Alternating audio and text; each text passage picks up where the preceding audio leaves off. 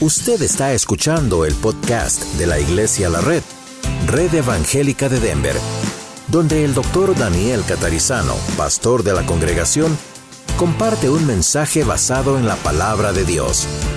Ahora abra su corazón y permita que en los próximos minutos el Señor le hable y le bendiga. Señor, te agradecemos por estar juntos otra vez. Gracias por las clases de discipulado que comienzan un nuevo ciclo. Gracias por todos los que han tenido tanto interés para ir a cualquiera de esas tres clases. Gracias, Señor, por nuestra clase aquí, por los babies, los niños, los adolescentes, los jóvenes.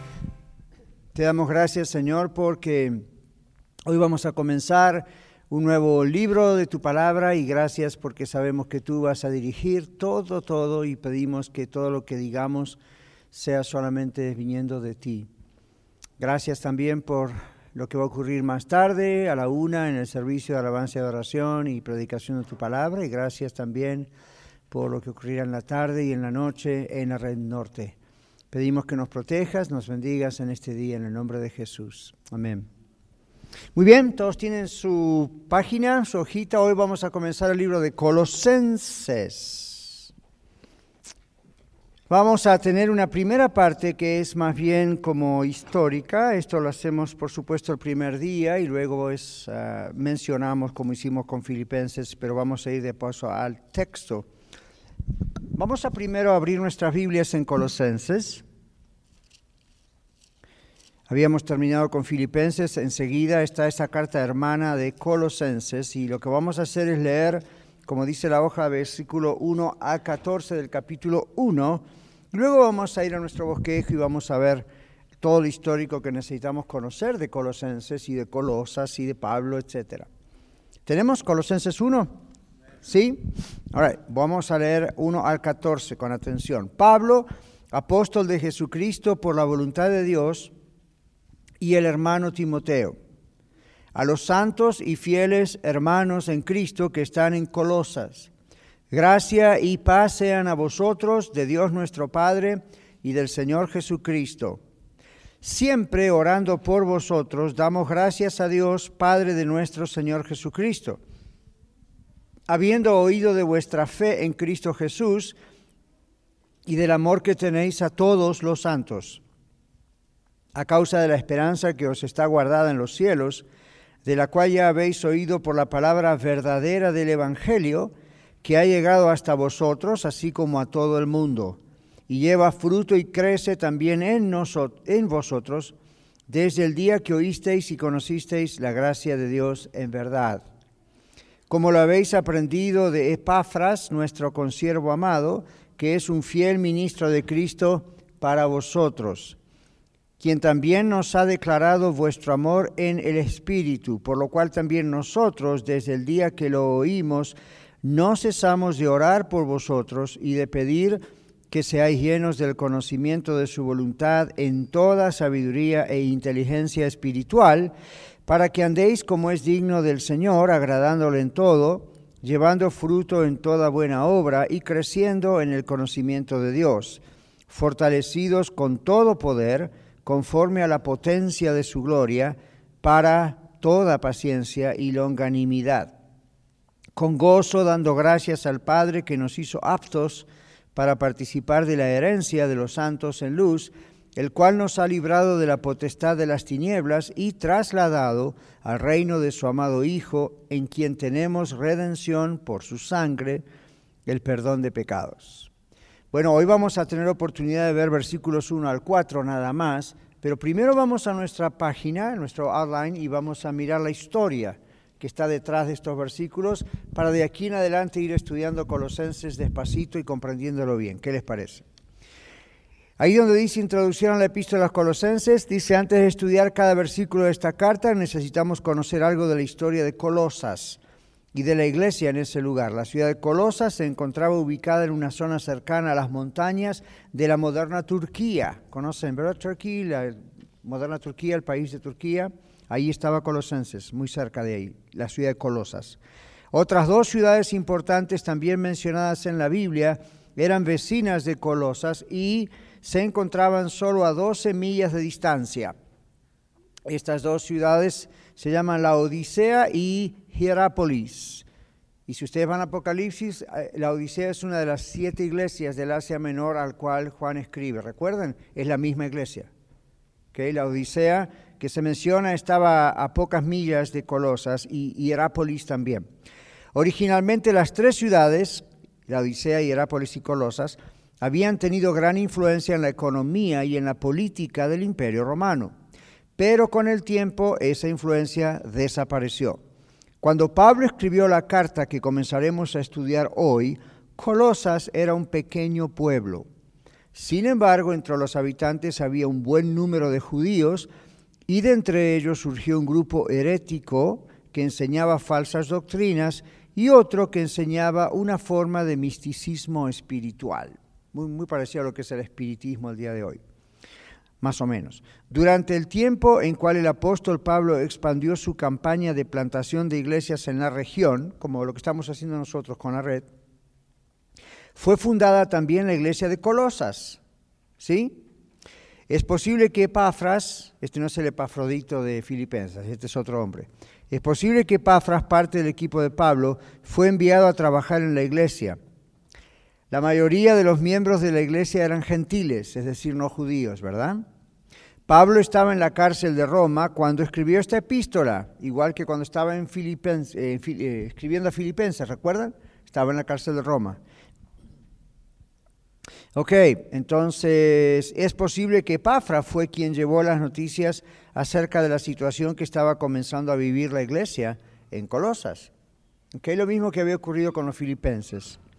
Entre las buenas noticias del crecimiento en la fe de los colosenses, también hubo noticias sobre las herejías que de no haber sido confrontadas hubiesen tal vez arruinado a la congregación. Pablo siempre actuaba muy preventivamente. El mundo antiguo creía en la influencia de las estrellas, el zodíaco, el horóscopo. ¿Conocen eso, verdad? Ven que no es nuevo, eso es muy viejo. Desde las personas más educadas hasta los niños, no tomaban ninguna decisión sin antes consultarlo con los astros y con los planetas. Cuando llegó el mensaje de Jesucristo a Colosas, Parece que algunos pensaron que Jesucristo no era suficiente para librarlos de los espíritus elementales del mundo y de las estrellas, decían ellos. Ya ven como a veces aquí en los diarios o en internet hay gente que se entretiene mirando el horóscopo, el zodíaco, y le dicen, oh, ¿de qué mes es usted? Usted es de septiembre. Oh, usted está bajo Libra. Y Libra, esto, ¿han escuchado eso? Ni se entretengan mirándolo. Pero no es nuevo. En Colosas había esta situación. Estamos hablando de hace dos mil años. La gente de la región solía referirse a los principados y potestades que infectaban la atmósfera y se manifestaban en el trueno, la lluvia, los rayos, los relámpagos, el viento, etc. ¿Me siguen donde estamos? ¿Ya? Los falsos maestros enseñaban que algo o alguien más poderoso que Jesús era necesario para vencer el poder demoníaco que ellos creían que infectaban el ambiente. Les parecía que el Evangelio era demasiado sencillo como para vencer las fuerzas de maldad. Por eso las herejías insistían en observar los días especiales, incluyendo el sábado, los ritos, etc. Y Pablo habla en Colosenses 2 acerca de esto. Pusieron leyes sobre las comidas y las bebidas, lo que se podía tocar, lo que no se podía tocar, el legalismo era el objetivo mayor con el propósito de limitar la libertad dada por Cristo. ¿Ven cómo esto es viejo y sin embargo todavía existe? La adoración a los ángeles fue otra de las prácticas populares, además del culto a los demonios. El gnosticismo comenzó en este ambiente de confusión. ¿Qué es el gnosticismo? Aquí lo explico.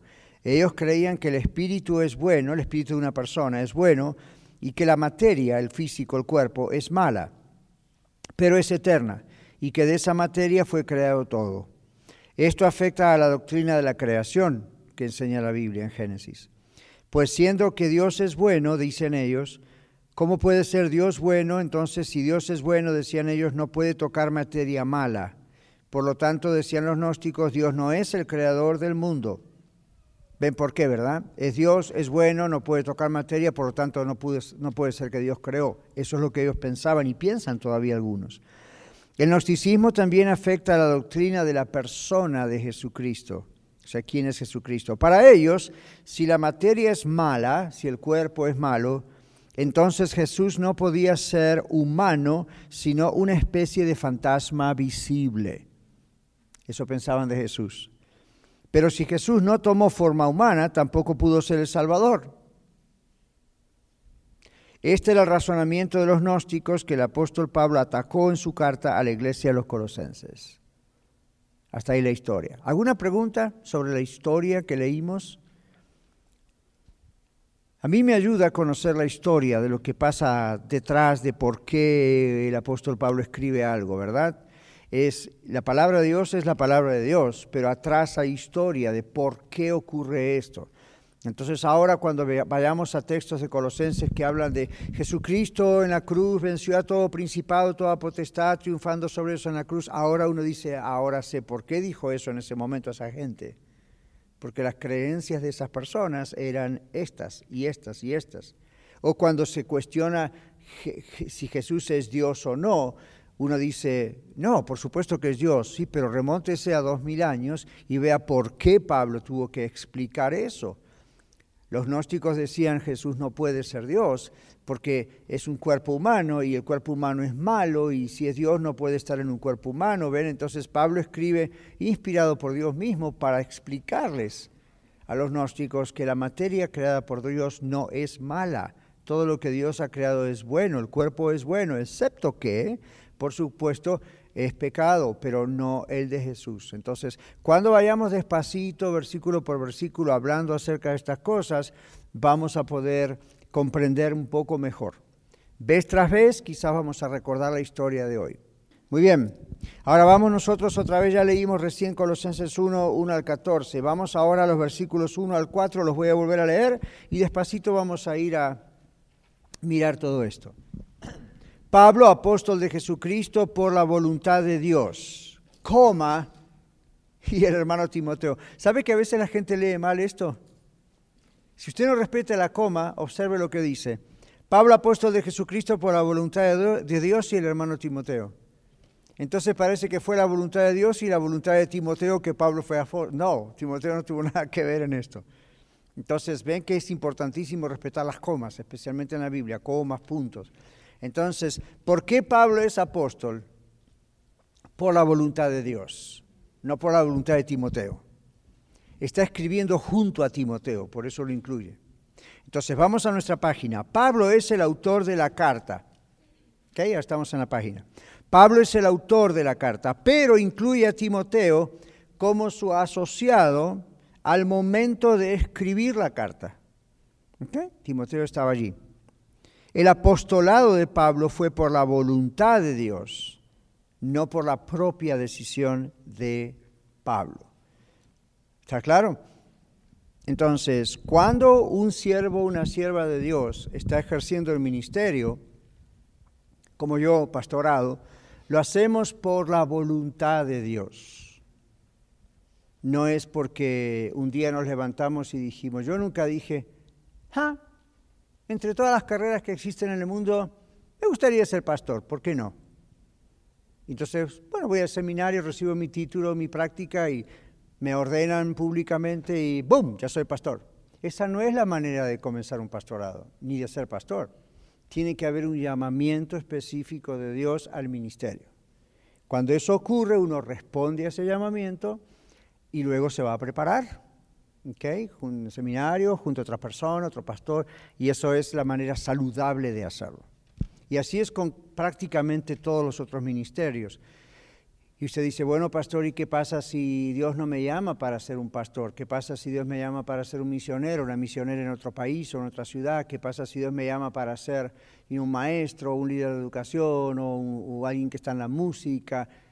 Ocurre más o menos lo mismo excepto que en el contexto de la misma iglesia, de la misma congregación. Entonces, las personas que están aquí laborando, trabajando en la oración, en el discipulado, en la hospitalidad, en el servicio, en la consejería pastoral. Son personas que entendemos han sido llamadas por Dios, quizá no como yo a un ministerio full time, pero sí son personas que están siendo llamadas por Dios para ejercer diferentes ministerios dentro de la iglesia local. ¿Ven? Por ejemplo, a esta semana que acaba de pasar, yo hablé con una persona que ha sentido de Dios un llamado al pastorado. No les voy a decir quién es. Miguel se desespera. No, hombre, no les voy a decir quién es, pero hay un llamado al pastorado, parece.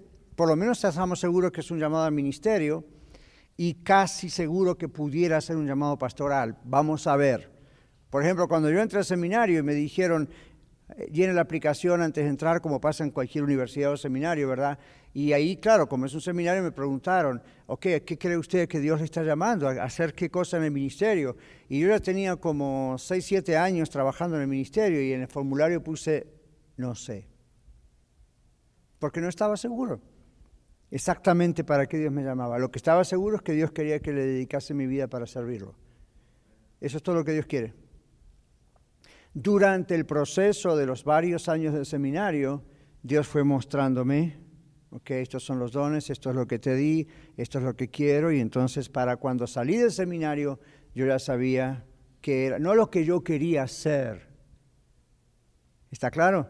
No es lo que yo quería hacer para el Señor, es qué es lo que Dios quería que yo hiciese. ¿ok? Por ejemplo, yo tuve una época que quería ser cantante. Y no se rían porque nunca me escucharon cantar. No. Pero en serio, you era una época donde empezaba a surgir la alabanza y oración, los grupos, los coros, y yo estaba en esas cosas, en grupos, en coros y cosas, y yo sé música y todas esas cosas, y dije, bueno, me gustaría hacer eso. Otra época pensé, me gustaría ser profesor de un seminario. Otra época, a mí me gustaba todo. Entonces yo dije, no se puede hacer eso. ¿Qué es lo que Dios quiere que yo haga? Dios me llevó para hacer todo este tipo de cosas, para ir aprendiendo pero Dios dijo, yo quiero que seas un pastor.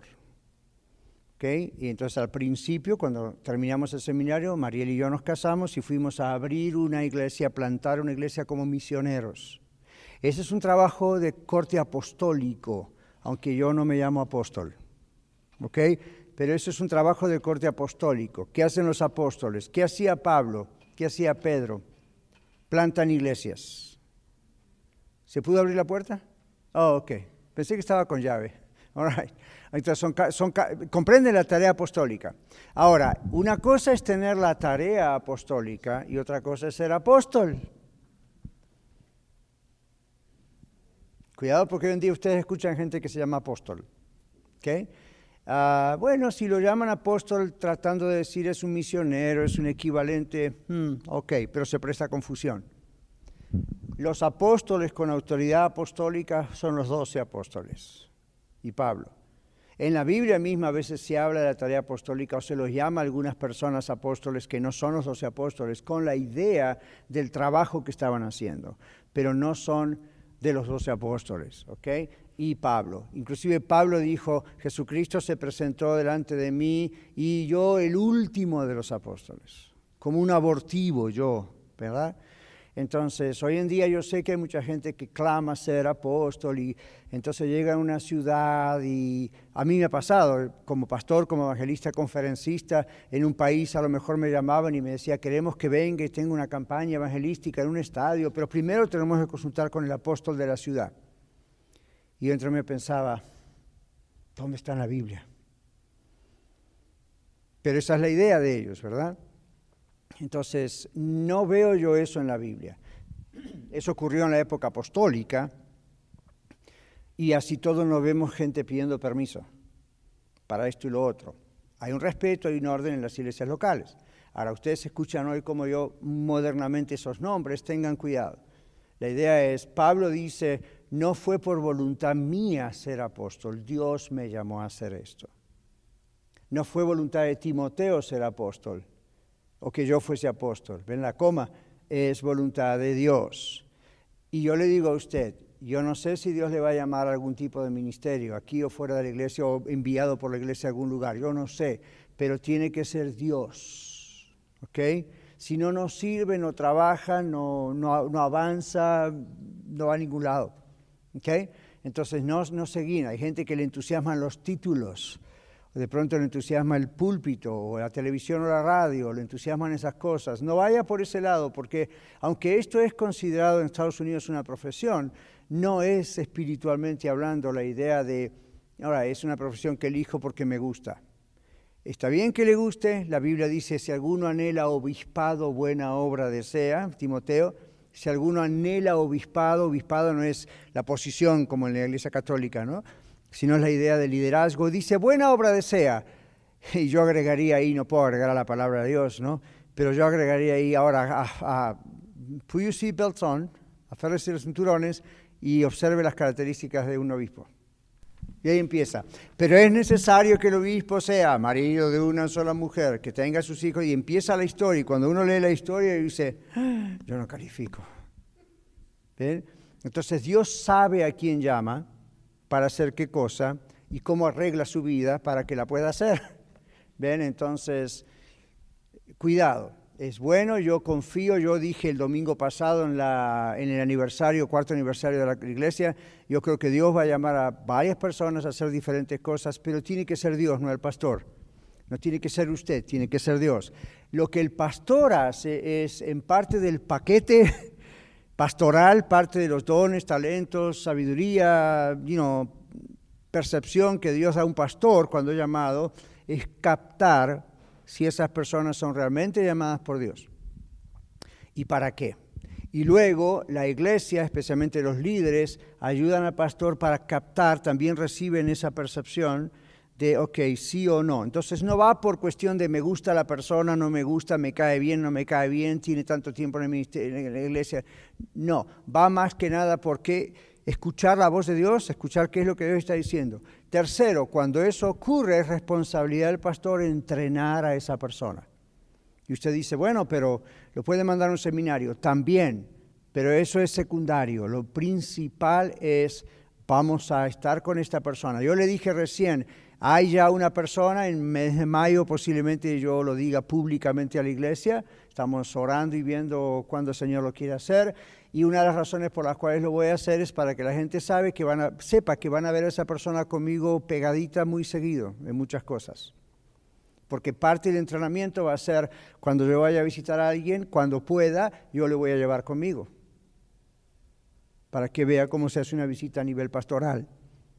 Si voy a un hospital y la persona puede, porque obviamente trabaja secularmente, le voy a llevar conmigo para que vea cómo se trata con eso. El sábado estuvimos, ayer estuvimos en un funeral, yo le voy a llevar conmigo para que observe cómo se hace un funeral. Un casamiento, si no lo invitaron, pues yo lo voy a invitar para que esté conmigo, no coma pastel, pero que vea cómo se hace una boda. ¿Ven? Eh, le voy a decir que esté tomando apuntes cuando yo predico le voy a estar mostrando cómo se enseña, o sea, de a poco le voy a ir preparando para saber cómo se hace. Luego en privado hablaremos del matrimonio, de la familia, del sexo, de todo. ¿okay? Todas esas cosas que dice la Biblia que tiene que tener Dios al llamar a una persona que la persona tiene que tener para calificar. Entonces Pablo hacía eso con Timoteo. Pablo hizo eso con Tito. Pablo hizo eso con Epafrodito. Pablo hizo eso con varias personas que le ayudaron, hasta que Pablo finalmente los dejó encargados de diferentes lugares o murió. You Entonces, comprenden cómo es la dinámica, ¿verdad? O sea, no es, oh, lo vamos a mandar al seminario, ok, fine, pero el seminario no va a preparar. Yo tengo una escuela de ministerios aquí y así todo, yo sé que la iglesia local tiene que hacer la parte que tiene que hacer, empezando con el pastor ayudándole, ¿ok? Entonces la Biblia en Efesios 4 nos dice que Dios escogió, escogió a apóstoles, evangelistas, profetas, maestros, pastores, a fin de entrenar a los santos, ¿para qué? Para la obra del ministerio. Eso es entrenar a todo líder en la iglesia, a todo creyente en diferentes cosas, pero especialmente también a estas personas que Dios está señalando y separando para su ministerio. Y usted dice, ¿cuánto tiempo durará eso, pastor? ¿Y cuándo esa persona va a estar en el ministerio y pagada y qué sé yo? No tengo la menor idea. Pero no me preocupa, eso es Dios. Cuando Dios me llamó a mí, me preparó y me, me hizo todo básicamente lo que yo les dije, más o menos, Dios supo cuando era el momento de decir, ok, now go. ¿Ven? Y así todo, siempre tenía gente que supervisaba, gente que me ayudaba, hasta que tuve que estar solo. ¿Ven? Pero entonces no nos apuremos, no. Pero Pablo tiene ese proceso y, como es la introducción de la carta a los colosenses, es buen tiempo para mostrar la parte histórica y la parte de cómo se trabaja con esto. Pablo era apóstol no porque él un día dijo quiero ser apóstol, sino porque Pablo era apóstol. La voluntad de Dios, que lo escogió Dios, Dios lo separó y Dios dijo, vas a ser apóstol. ¿Ok? Entonces luego comenzó la, la preparación. ¿Cuántos de ustedes sabían que Pablo estuvo muchos años preparándose? Sabían, ¿verdad? Pablo nos dijo, digamos, camino a Damasco con cartas para apresar a los cristianos, le apareció quién en el camino? El Señor Jesucristo. ¿Y qué le dijo? Pablo, Pablo, ¿por qué me persigues? Dura cosa te dar cosas, golpes contra el aguijón. Pablo le dice, Señor, ¿qué quieres que yo haga?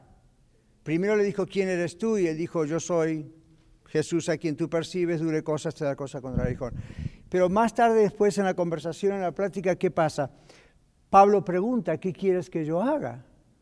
Entonces, ¿qué le dice Señor Jesús? Ahí es donde le da la comisión, vas a ser apóstol a los gentiles. Y empezó con los judíos. Pero ustedes saben que Pablo comenzó a, digamos, dar su testimonio, testificar pero pasó entre 12 y 14 años aproximadamente, hasta que Pablo estuvo full, full, full en el ministerio.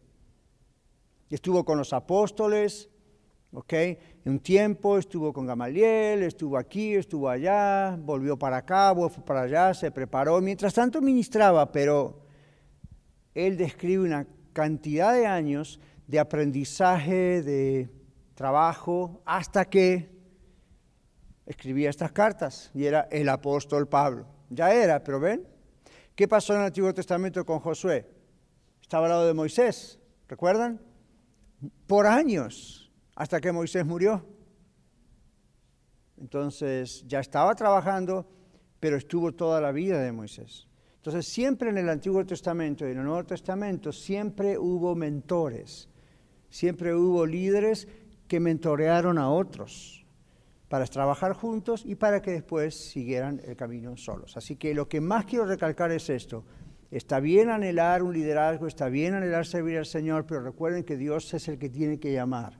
Y cuando Dios, llama, Dios va poniendo las cosas en orden en nuestra vida, ¿okay? para que podamos hacerlo. Sí, Pastor, ¿por qué sigue o se escucha que muchos pastores son llamados, pero trabajan mm, la mayor tiempo en, en lo secular? porque las iglesias no les pagan. Entonces uno tiene que mantener su hogar. Yo lo he hecho, yo he trabajado mucho, todavía trabajo, pero secularmente, la radio no es radio cristiana, aunque supuestamente es que VJD, pero como organización es una radio comercial. Entonces, yo tengo mi profesión como consejero, aunque ahora la he dejado básicamente por ustedes, porque no me interesa más el llamado que tengo para la iglesia, pero yo también he tenido que trabajar secularmente, Lalo, porque si una iglesia es muy pequeña y no puede sostener un salario pastoral, y aquí en Estados Unidos las leyes son estrictas. Entonces, cuando uno va a la IRS como mañana, uno tiene que rendir, o si ya rindió, un pastor ordenado tiene sus particularidades con el IRS, entonces si la iglesia no le paga, pues tiene que trabajar secularmente, o si no tiene un ministerio aparte, esa es la razón. Ahora, la pregunta sería, ¿por qué esas iglesias siguen siendo siempre tan pequeñas? I don't know. A veces es la voluntad de Dios que sea pequeña, pero generalmente la Biblia nos, habla de crecimiento. En ocasiones yo creo, ese es otro tema, pero para agregarlo, en ocasiones yo creo que algunas iglesias permanecen pequeñas justamente porque el pastor no puede dedicarle tiempo a la iglesia. Y nada más puede estar en los servicios. Y hay pastores que yo inclusive he recibido en consejería aquí y en otros lugares, y he hablado con ellos hasta en otros países en consejería pastoral, en conferencias pastorales donde me dicen, yo me dedico 100% a la iglesia, pero estoy por separarme de mi esposa porque no nos vemos nunca. o tengo problemas con mis hijos. Entonces, yo ahí no le echo la culpa a la iglesia, sino al propio pastor. Eh, las prioridades están mal puestas.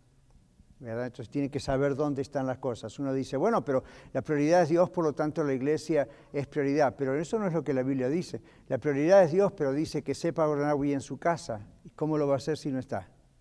¿Cómo lo va a hacer si ve? Entonces, obviamente tiene que ser alguien que sea estable espiritualmente, emocionalmente, como, como, como esposo en este caso, las cosas tienen que estar en el orden que tienen que estar para que pueda, porque dice la Biblia que no sabe gobernar su propia casa, ¿cómo va a administrar la iglesia del Señor? Entonces, ahí hay varios asuntos que podríamos tratar, pero básicamente es eso. Muchos pastores trabajan secularmente porque la iglesia es muy pequeña o caminan con los codos y entonces no le pagan al pastor y bueno, el pastor tiene que salir a trabajar, ¿verdad? Como cualquier ser humano para mantener su hogar. Leti.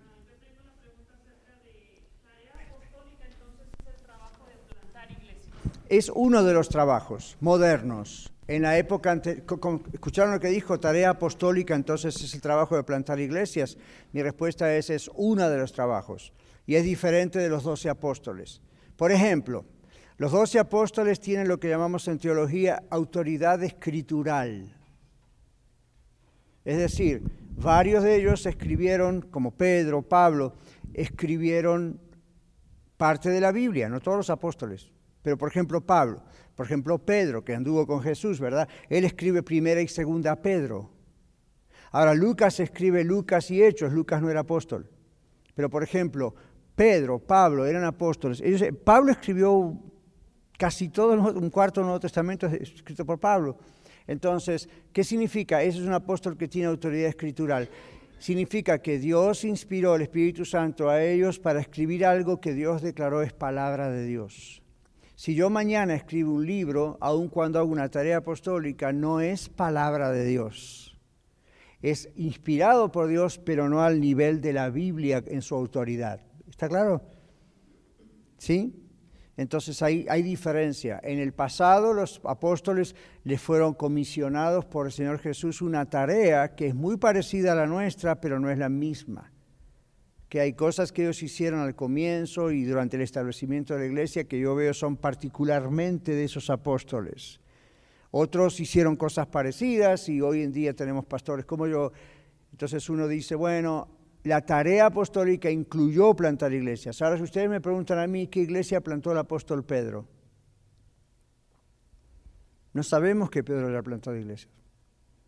No sabemos que los otros apóstoles, pero sin embargo parece que sí, porque la historia nos dice por ejemplo, la historia nos dice, Tomás fue a tal lugar. Entonces uno fue a India, otro fue a Turquía, otro fue aquí, otro fue allá, Europa, pero la Biblia no lo dice. La historia lo dice y creemos, y no me llama la atención porque es parte de la tarea apostólica, ir por todo el mundo y predicar el Evangelio. Ahora después, cuando la iglesia fue establecida, esa tarea no fue solamente de los apóstoles, sino de toda la iglesia, las iglesias. ¿okay? Entonces hay una sutil diferencia, pero es importante. ¿Okay? Pero otra vez, Pablo, apóstol de Jesucristo por la voluntad de Dios, no porque él quiso o alguien le dijo, ándale, hagas esto. ¿Ok? All right, seguimos. El siguiente versículo dice a los santos y fieles hermanos. El apóstol hace una diferencia entre la congregación en general. Miren qué importante es esto. Él no dice a los filipenses, o en este caso a los colosenses. Él dice que a los santos y fieles hermanos. Estamos explicando ahora el versículo 2. El apóstol hace una diferencia entre la congregación en general y los verdaderos y fieles hermanos de la congregación. ¿Ven la diferencia? Ahí abajo donde dice en negrito verso 2, ¿verdad? Hay una diferencia hecha al comienzo de esta carta y tuvo que haber enviado un mensaje directo en contra de los falsos maestros que se estaban infiltrando en la iglesia. En otras palabras, no todos eran hermanos. Recuerden que antes leímos en la historia que había dos grupos heréticos, herejías, falsas enseñanzas. ¿Se acuerdan? Uno eran los judaizantes, como pasaba con Gálatas, filipenses. Oh, está bien, acepten a Cristo, pero tienen que circuncidarse y ser judíos porque la salvación es para los judíos. Pablo dice, no, no, no, no, es para todos la salvación. Todo aquel que cree, se arrepiente y cree en Cristo. Y luego está el otro grupo ético, estos gnósticos, y luego está el otro grupo, eh, estos, o les diríamos espiritistas prácticamente, ¿verdad? Estos que adoraban demonios y adoraban ángeles. Entonces, uh, Pablo dice, en otras palabras, en este, en este saludo que tantas veces hemos pasado rápido al leer la Biblia, ¿verdad? Muchas veces no le damos no le hacemos caso a los saludos o a las conclusiones, como el otro día con Filipenses, pero tiene mucho contenido. Cuando Pablo dice a los santos y fieles hermanos en Cristo Jesús, está haciendo una diferencia. ¿Lo captan?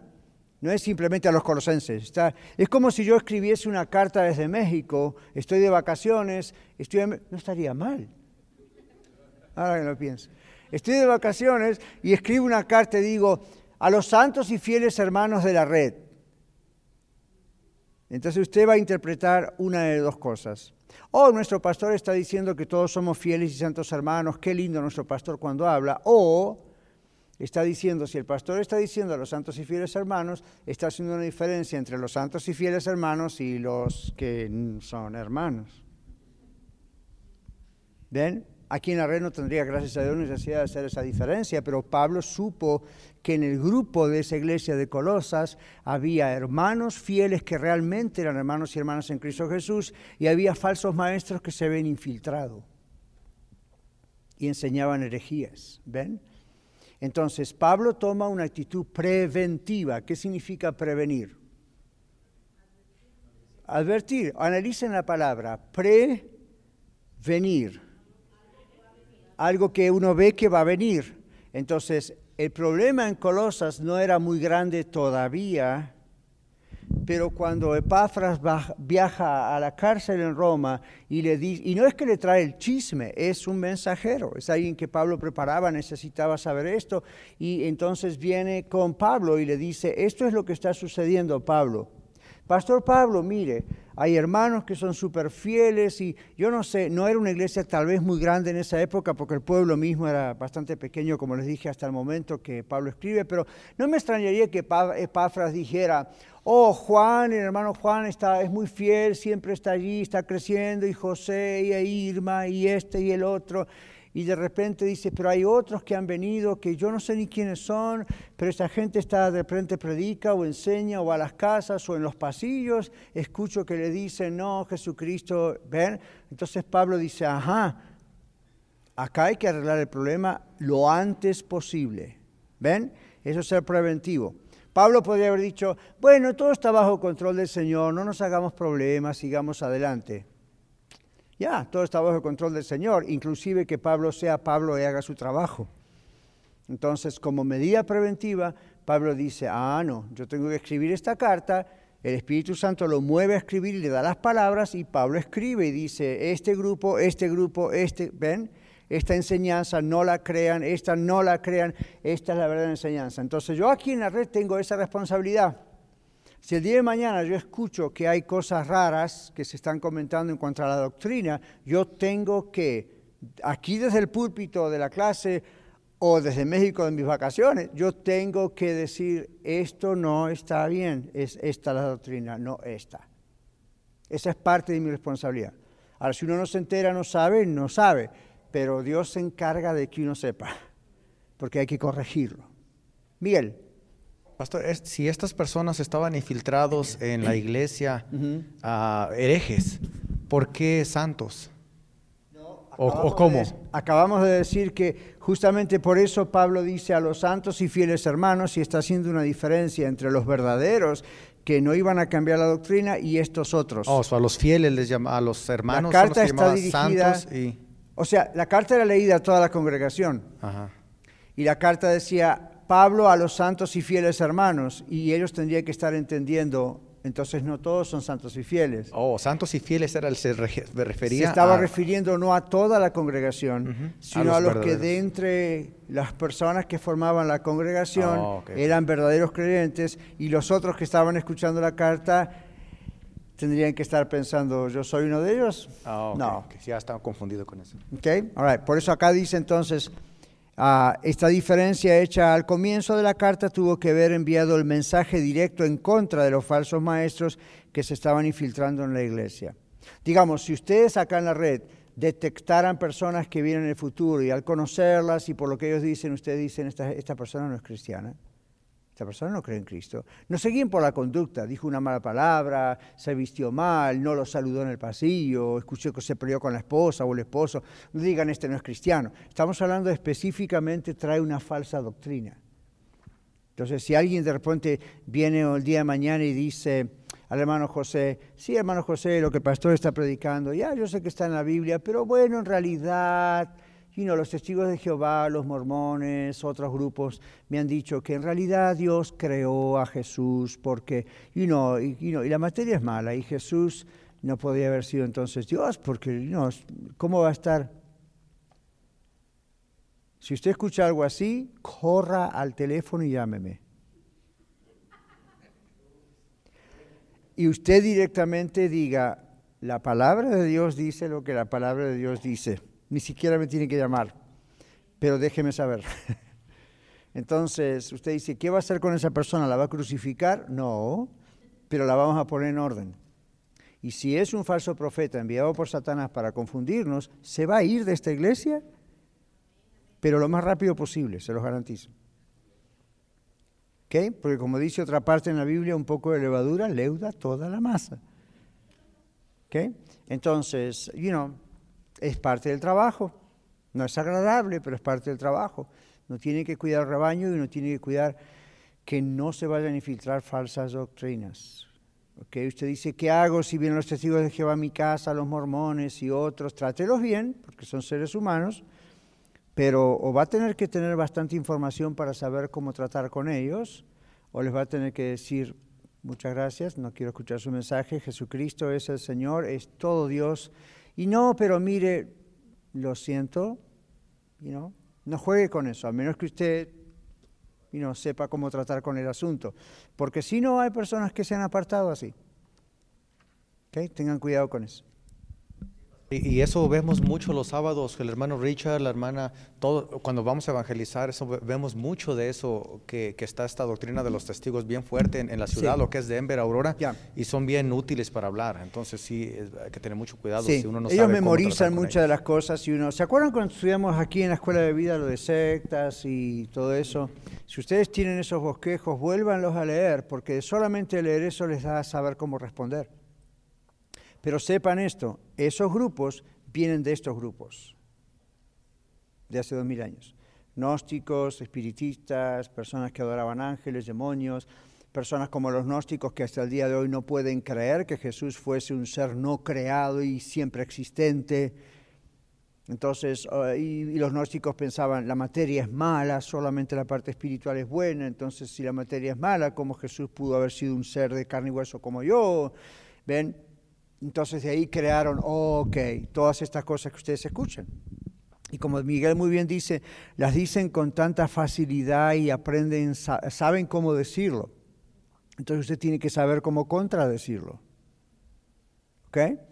Entonces trátelos bien, son personas que merecen respeto, pero no, no se deje, especialmente ellos son, yo tengo mi teoría, Miguel, puedo estar equivocado, pero yo pienso que eh, que el diablo, Satanás, los demonios, van a la casa especialmente de personas que son muy vulnerables a caer. No conocen la palabra de Dios, no están en oración, no son nacidos sino miembros asistentes de una iglesia, no están cubiertos espiritualmente, si queremos decir así, por su iglesia, etc. Entonces, son personas que de repente dicen, bueno, yo dudo de esto o de lo otro, o tengo problemas con mi esposa o mi esposo, y este grupo me puede ayudar, y ¡pum! caen. Entonces, todos podemos tener diferentes problemas, matrimonio, finanzas, esto, otro, pero si estamos bien firmes realmente en lo que creemos, no nos van a tumbar. Pero sí sepan que si estamos vulnerables, estamos abriendo la puerta a cualquier cosa. Mana Marta.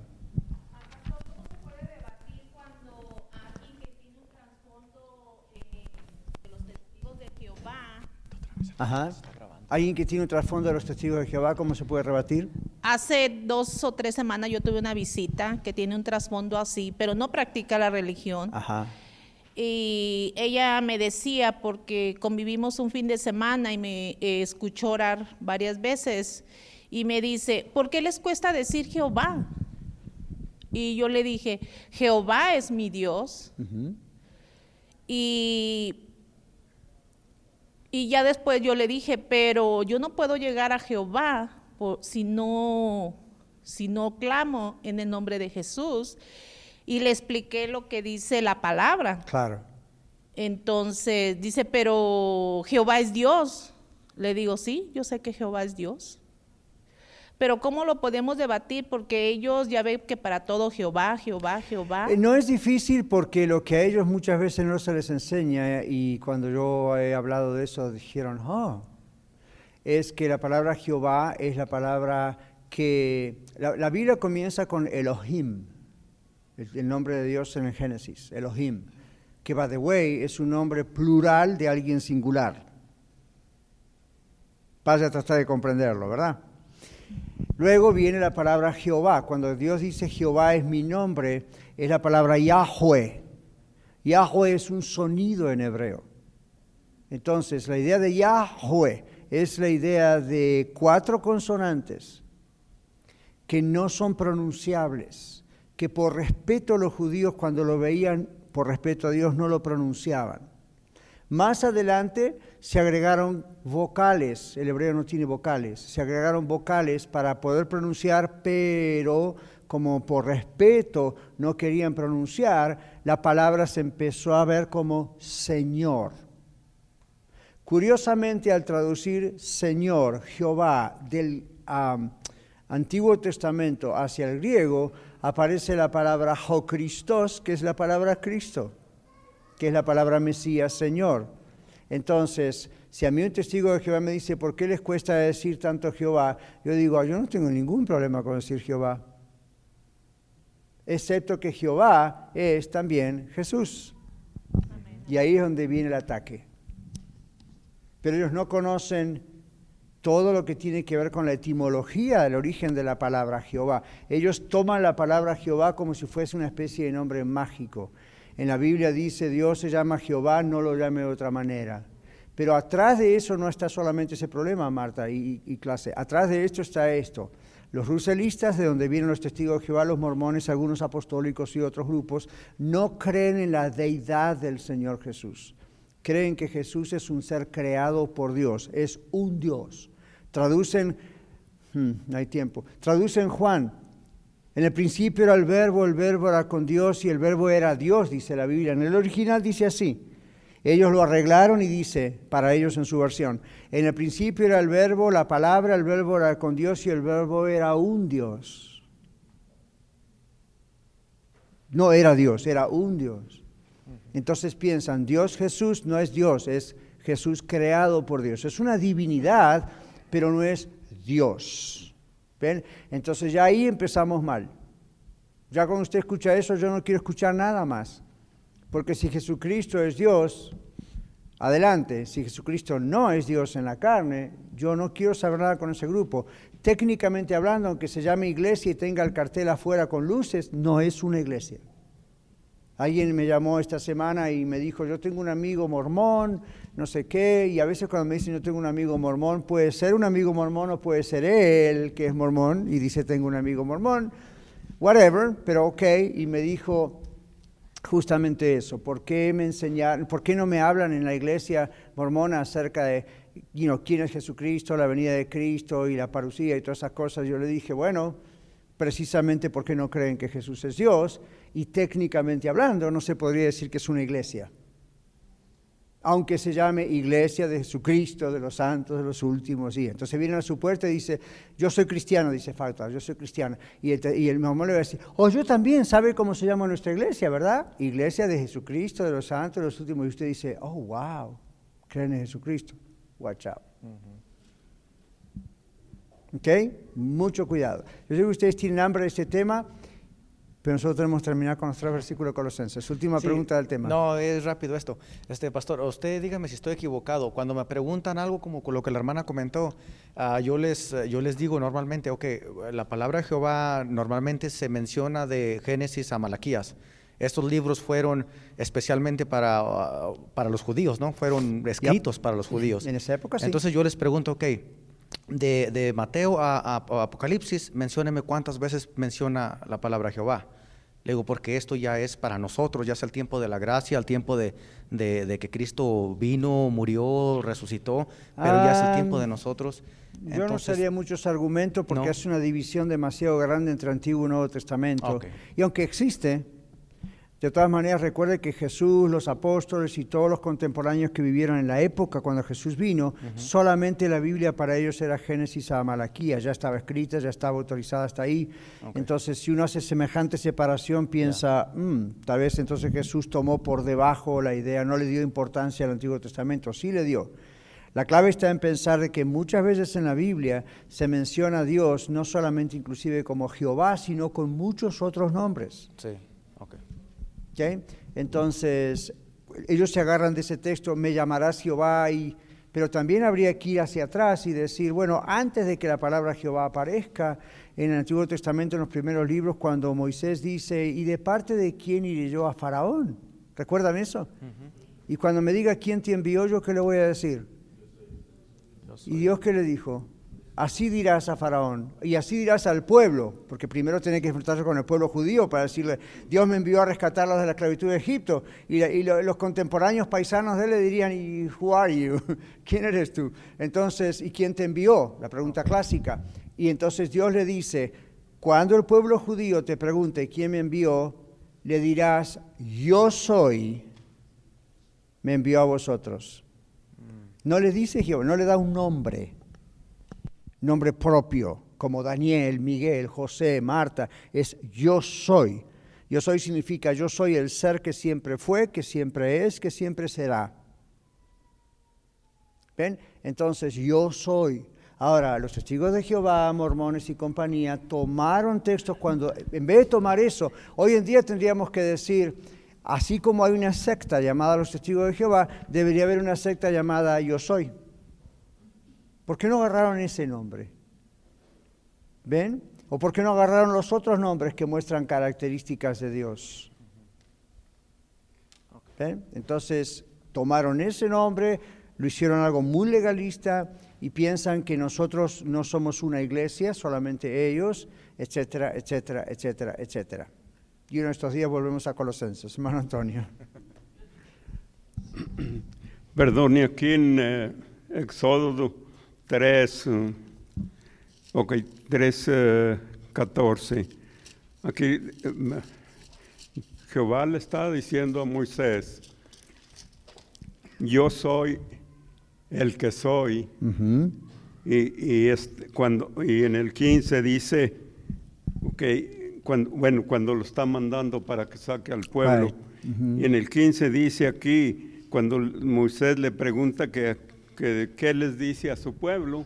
Entonces él está diciendo, yo, que le digas al pueblo de Israel, a los hijos de Israel, que Él, él es, es, Jehová, Dios, vuestro Padre, de, bueno, de todos allí, de Isaac y de Jacobo. Pero, pero, dice, yo soy el Dios de, de ellos, Jehová el Dios. Entonces sí dice Jehová, ¿verdad? Claro, no sé si su Biblia tiene una pequeña referencia al costado o abajo que explica la palabra Jehová, como yo decía recién, el vocablo, la forma de decir la expresión Yahweh, que es Y-H-W-H, ¿lo han visto así?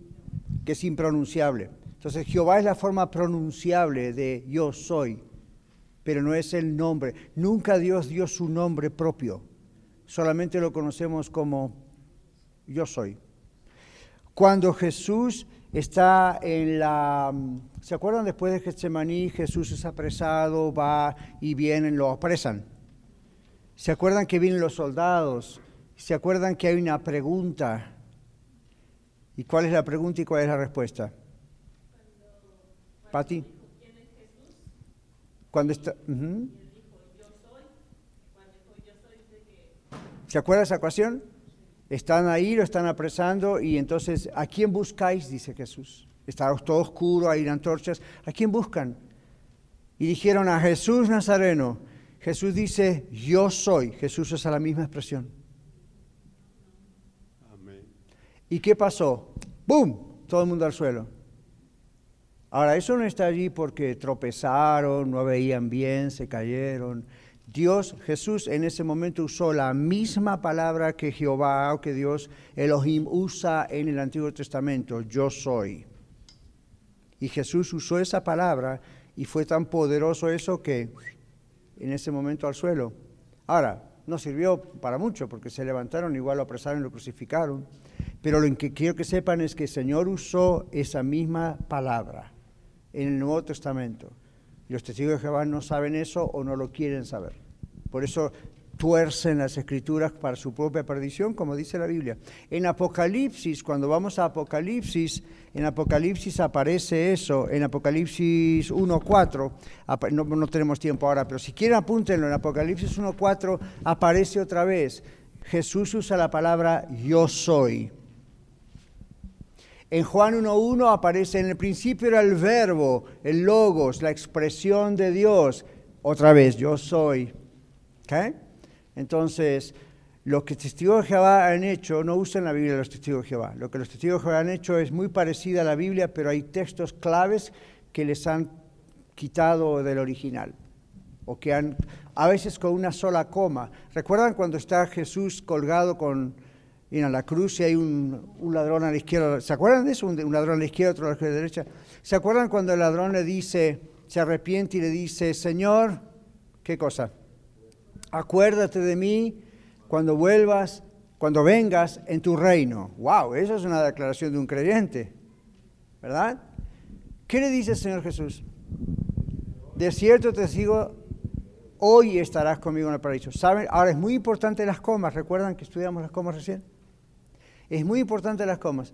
En el original dice tal cual lo tenemos aquí en la, versión en inglés o en español. La Biblia dice, Jesús dice esto, de cierto, de cierto te digo, coma, hoy estarás conmigo en el paraíso. Los testigos de Jehová no aceptan eso, porque aceptar eso es aceptar la deidad de Jesús. Jesús es Dios. Entonces, ¿qué hicieron? Le corrieron la coma y en la Biblia de ellos dice, de cierto, de cierto te digo hoy, coma, estarás conmigo en el paraíso. ¿Cuál es la diferencia? De mover la coma antes o después de la palabra hoy. Hoy o después. Si yo digo, de cierto, de cierto te digo hoy, coma, estarás algún día. Pero si yo pongo la coma donde el original está, exactamente como lo dijo Jesús, y yo digo, de cierto, de cierto te digo, coma, hoy estarás conmigo en el paraíso. ¿Ven la diferencia? No mañana, no pasado, no a quién sabe, hoy estarás conmigo en el paraíso. Dios es, Jesús está hablando de la cosa no termina en la cruz, y aunque en tres días voy a resucitar, hoy estarás conmigo en el paraíso. Ahora, ¿ven por qué tuercen las escrituras para su propia perdición? Esto pasaba en Colosenses, en, la iglesia de Colosas. No con la gente real, miembros fieles y verdaderos de la iglesia, sino los que estaban ahí en la iglesia y traían estas cosas. Tenemos que concluir. Sandra, una última. Ahora sí. Me gusta aquella porción que dice, el Padre y yo uno somos. Y entonces eh, lo querían apedrear y él dijo, ¿por qué buena hora ustedes me apedrean? Y, le dijeron, por, buena, obra no, sino porque tú siendo hombre te haces Dios. Ya, yo le digo constantemente en la radio, se escucha en el programa, ¿por qué, apedrearon, por, qué, ¿por qué mataron a Jesús? No fue por sus milagros, no fue por sus buenas obras, no fue porque era excelente y nunca pecó. Fue porque se hizo a sí mismo hijo de Dios. Hoy lo siguen matando de la misma manera. No en el sentido de que lo pueden matar, pero usted sabe, ¿no? Si Jesús viviera hoy, estas sectas lo mandan a la cruz. Porque exactamente por eso lo mandaron a la cruz. Cuando Jesús dijo, yo soy el Hijo de Dios, la palabra hijo no los debe confundir. Oh, entonces es menor que el Padre aunque en un momento él dijo el Padre mayor es que tengan cuidado, hay que leer toda la Biblia. ¿okay? Jesús en su forma humana aquí estaba sometido al Padre, pero Jesús es Dios, tiene otro rol, pero Jesús es Dios. Entonces, los testigos de Jehová, mormones y algunas denominaciones llamadas cristianas realmente no lo son, a menos que confiesen que Jesucristo es quien dijo que es. bueno, pobre Colosenses, lo dejamos aquí. Vamos al final. Otra forma de traducir el comienzo de este versículo versículo 13, siempre dando gracias a Dios el Padre, orando por vosotros. Significa orando concerniente a vosotros. Pablo tenía esa carga, ¿verdad?, de orar siempre por la congregación. Y tiene que ver con concerniente a las necesidades y circunstancias de la iglesia Colosas. Orando viene del verbo que significa hablar cara a cara con Dios. No que él lo veía, a Dios nadie le vio jamás, dice la Biblia, pero en intimidad con Dios.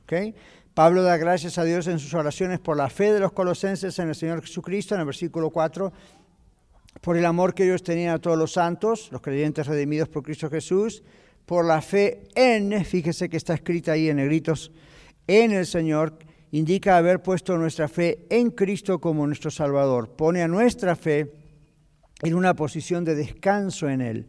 Nuestra fe descansa totalmente en Cristo. Amén.